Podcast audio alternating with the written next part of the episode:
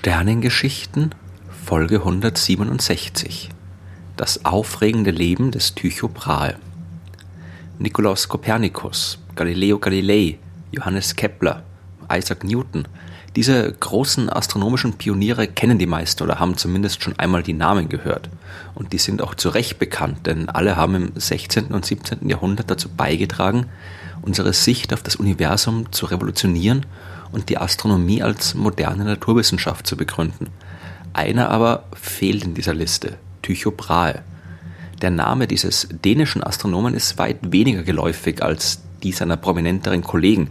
Und das ist schade, denn Brahe hat nicht nur in der Astronomie wichtige und grundlegende Arbeit geleistet, sondern auch noch ein höchst faszinierendes Leben geführt, über das heute die wenigsten Bescheid wissen.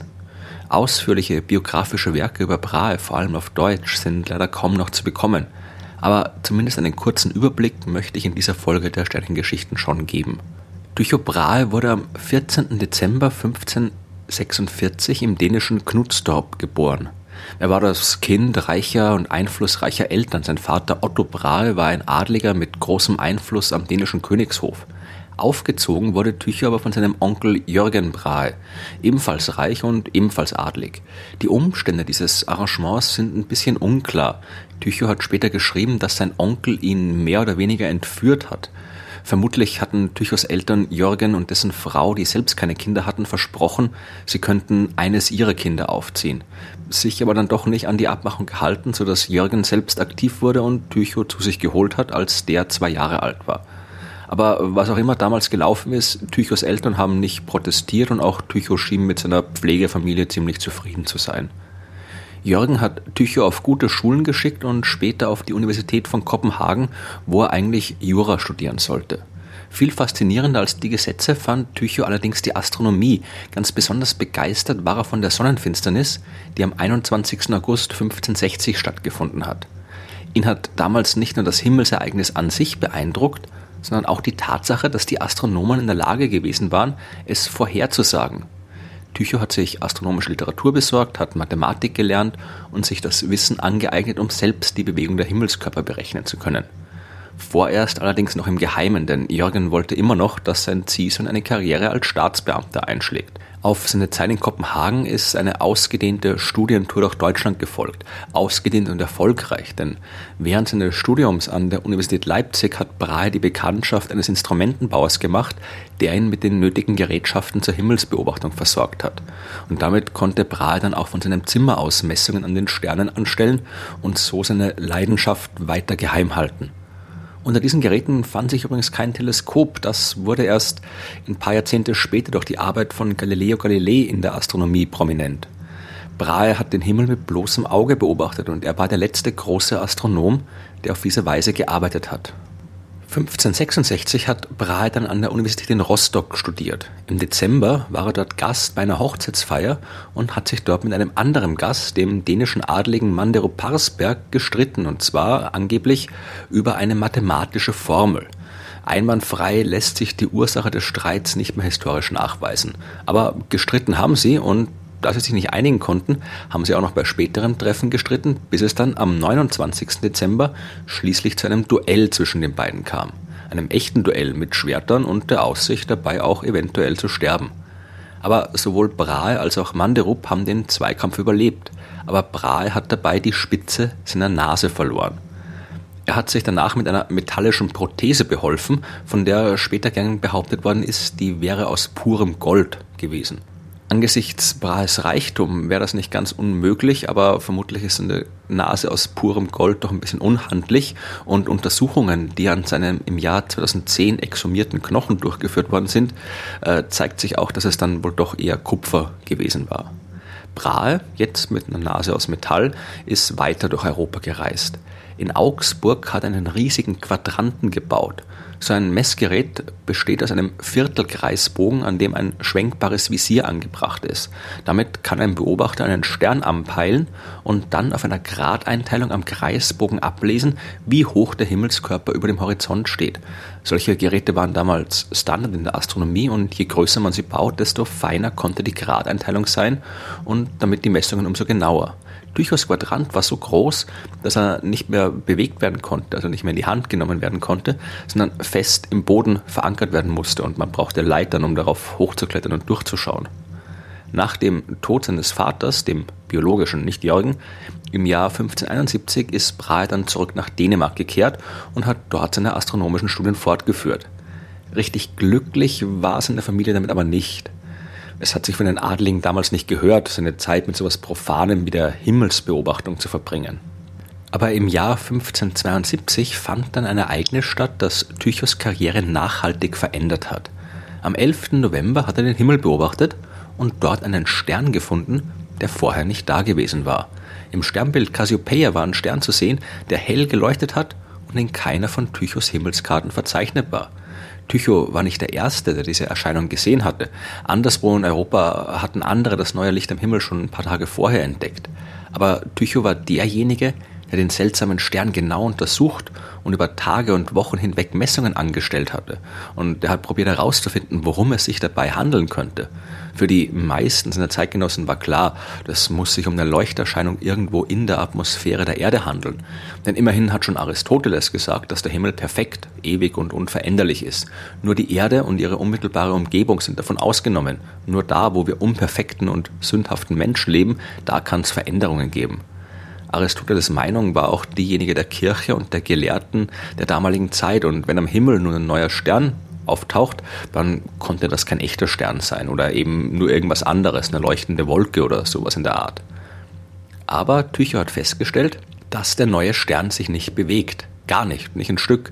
Wäre er Teil der Erdatmosphäre, dann müsste er sich mit ihr jeden Tag einmal rundherum drehen. Beziehungsweise würde, wenn man dem damals noch verbreiteten geozentrischen Weltbild folgt, mit ihr gemeinsam stillstehen, während sich der Sternenhimmel rundherum dreht. Auf jeden Fall aber müsste er sich während eines Tages deutlich in Bezug auf die anderen Sterne bewegen. Und das war nicht der Fall. Und darum musste der neue Stern weiter weg sein. Dücher hat mit seinen Beobachtungen und Messungen wirklich genau genommen. Er hatte hervorragende Instrumente und hat die Mathematik zur Berechnung von Positionen am Himmel wirklich gut beherrscht. Aber egal wie genau er hingeschaut hat, es gab keine Bewegung des Sterns. Das bedeutete, dass er auch kein weiter entfernter Planet oder Komet oder irgendwas in der Art sein konnte.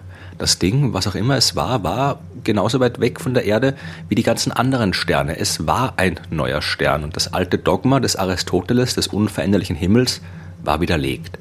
Brahe hat seine Beobachtungen in einem Buch mit dem Titel De Nova Stella, also über den neuen Stern, veröffentlicht. Und dieser Begriff bildet auch die Grundlage des modernen Namens dieses Phänomens, Supernova.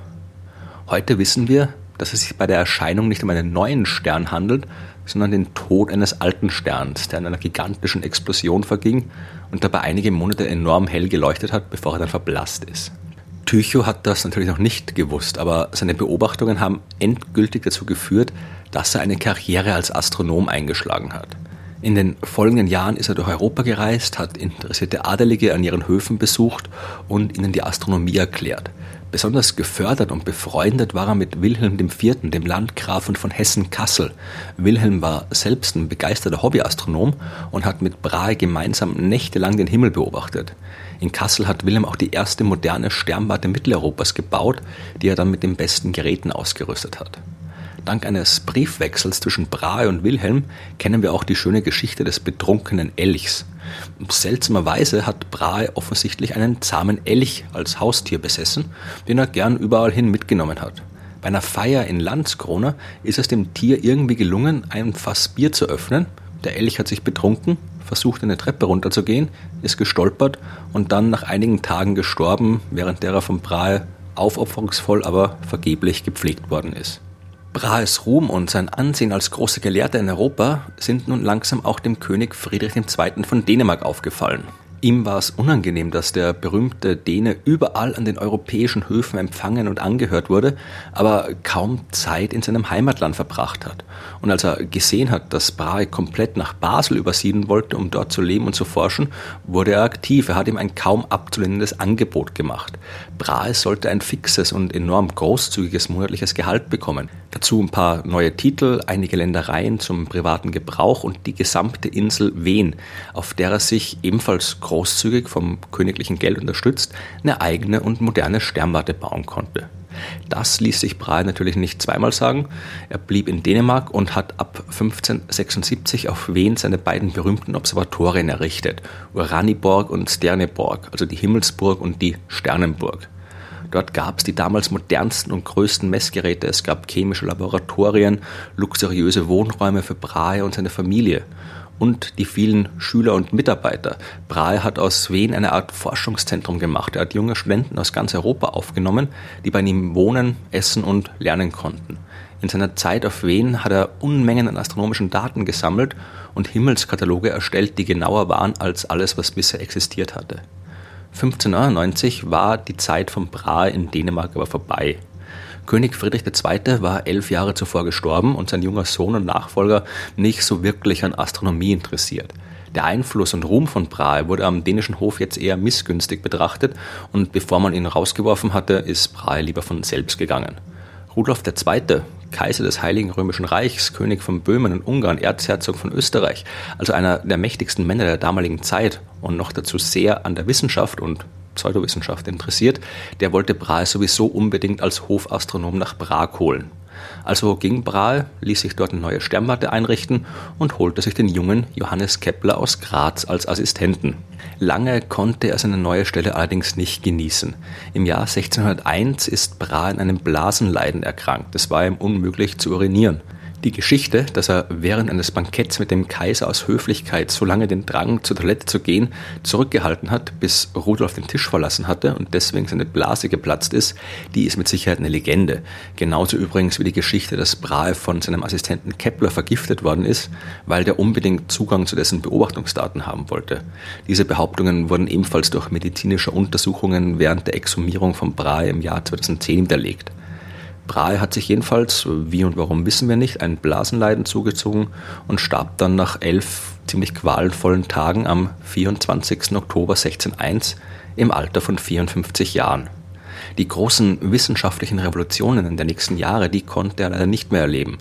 Galileo Galileis Entdeckungen mit dem ersten astronomischen Teleskop, die Jupitermonde, die Sonnenflecken, die Phasen der Venus und all die vielen neuen Sterne am Himmel, die mit freiem Auge nicht sichtbar waren oder Keplers grandiose neue Astronomie, die erstmals klare mathematische Gesetze für die Bewegung der Planeten am Himmel angab. Gesetze übrigens, die direkt aus Brahes Daten gefolgt sind. Kepler hat den Himmel selbst nie beobachtet, sondern für all seine Berechnungen die Aufzeichnungen seines Vorgängers benutzt. Brahe hat sie ohne Teleskop nur mit dem bloßen Auge gesammelt und trotzdem waren sie gut genug, um damit ein ganzes altes Weltbild umzustürzen. Tycho Brahe war einer der größten und bedeutendsten Astronomen seiner Zeit und einer der größten und bedeutendsten Astronomen aller Zeiten. Über sein Leben und seine Arbeit könnte man noch viel mehr erzählen. Über sein seltsames tychonisches Weltbild, das die Kluft zwischen Geo- und Heliozentrismus überbrücken sollte. Über den Zwerg, der bei den Mahlzeiten in Uraniborg unter dem Tisch sitzen und Prophezeiungen abgeben musste. Über Brahes alchemistische Versuche, über die großartigen Messgeräte, die er erfunden hat und gebaut hat. Über all die Astronomen, mit denen er überall in Europa zusammengearbeitet hat über seine Erklärung der Bewegung des Mondes, über die Attentäter, die ihm der dänische König angeblich auf den Hals gehetzt hat und die Gründe dafür und so weiter. Aber dafür reicht die Zeit hier leider nicht mehr aus. Tycho Brahe war ein Phänomen und ein phänomenaler Astronom. Es lohnt sich, sich mit seinem Leben zu beschäftigen.